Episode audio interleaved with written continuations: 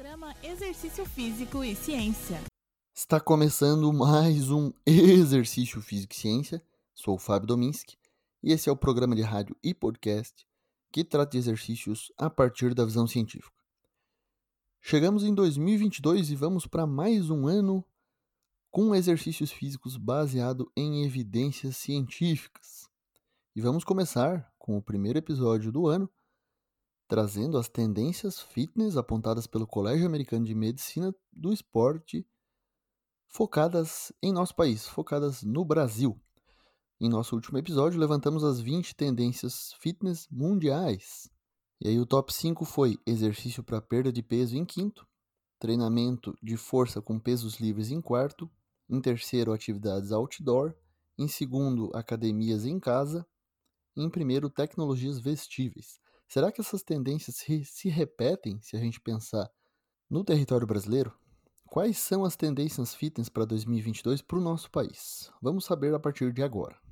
Bom, considerando o Brasil, participaram dessa pesquisa 942 pessoas que responderam uma pesquisa eletrônica de maio a julho de 2021, 10 semanas de pesquisa.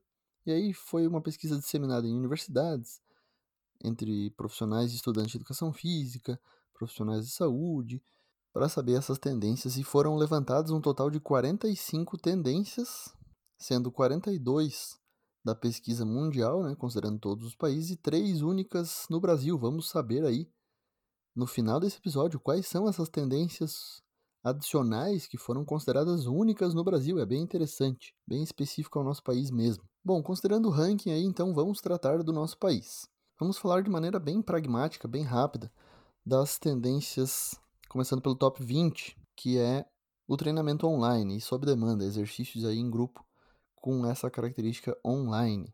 Em 19 foi colocada a caminhada e a corrida, além do ciclismo, né, clubes, turmas, como se fossem assessorias aí que são comuns no Brasil. Em 18 a integração médica, fitness e clínica. Em 17 a tecnologia vestível. Então, olha aí, se essa é uma tendência top 1 mundial, no Brasil está em 17. Em 16 no Brasil temos aí dispositivos para liberação miofacial, trabalhando aí mobilidade. Isso já é comum em algumas academias. Em 15 treinamento de força com pesos livres, que foi top 5 no mundo. O HIIT foi a 14 então o treinamento intervalado de alta intensidade. 13 aí, personal training para pequenos grupos, isso se tornou comum, principalmente na pandemia. O coaching para saúde e wellness em 12. Turmas de reabilitação, talvez pós-Covid, não ficou claro aqui na pesquisa, em 11. E aí o top 10 é, abre com academias em casa, home exercise gyms, que foi aí top 3, eu acho, top 2 no mundo.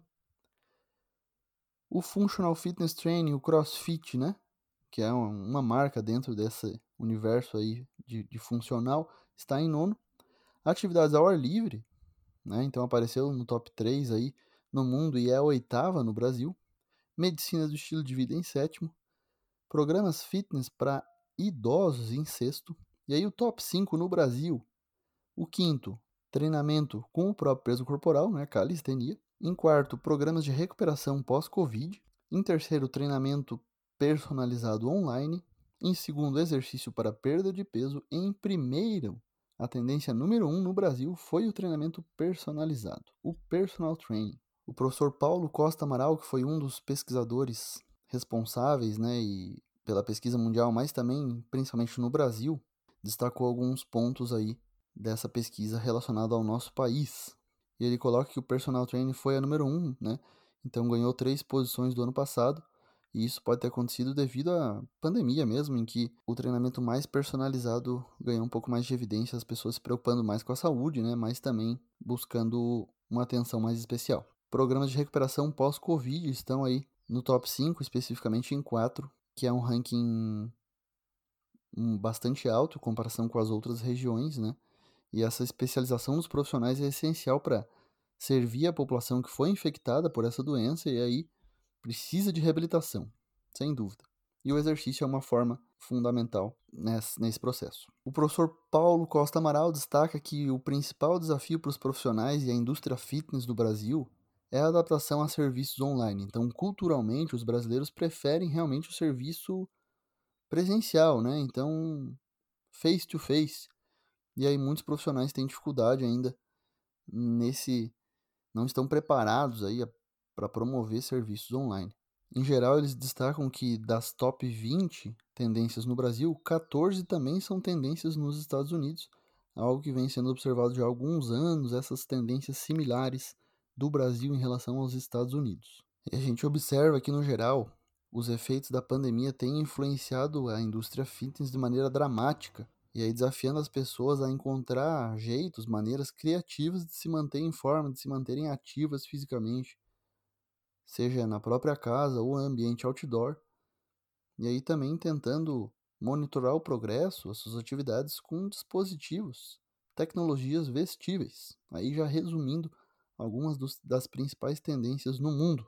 Além disso, as tendências adicionais que apareceram aí somente no Brasil. A primeira, então, foram as academias low cost. Você já deve ter observado algumas academias aí na sua cidade ou no seu estado que têm essa característica, essa característica de serem baratas e com uma tecnologia muito boa, uma aparelhagem, um maquinário muito bom. São as famosas academias low cost. Outra tendência adicional foi o boxing e o kickboxing e as artes marciais mistas, né? o MMA também aparece como tendência esses esportes aí de combate. E em terceira tendência aparece aí a eletroestimulação, que já foi alvo de algumas críticas em algum programa nosso, você pode recuperar aqui no Exercício Físico e Ciência, mas também tem, devido ao poderoso marketing, tem ganhado algum espaço aí, claro, mais na prática, mais no mercado do que propriamente com comprovações científicas, as evidências da efetividade desse tipo de exercício em que a pessoa pode vestir um macacão e que vai estimular eletricamente seus músculos enquanto faz exercício ainda é bastante limitada, então tome cuidado com essa possível tendência adicional aí que apareceu na pesquisa para o Brasil.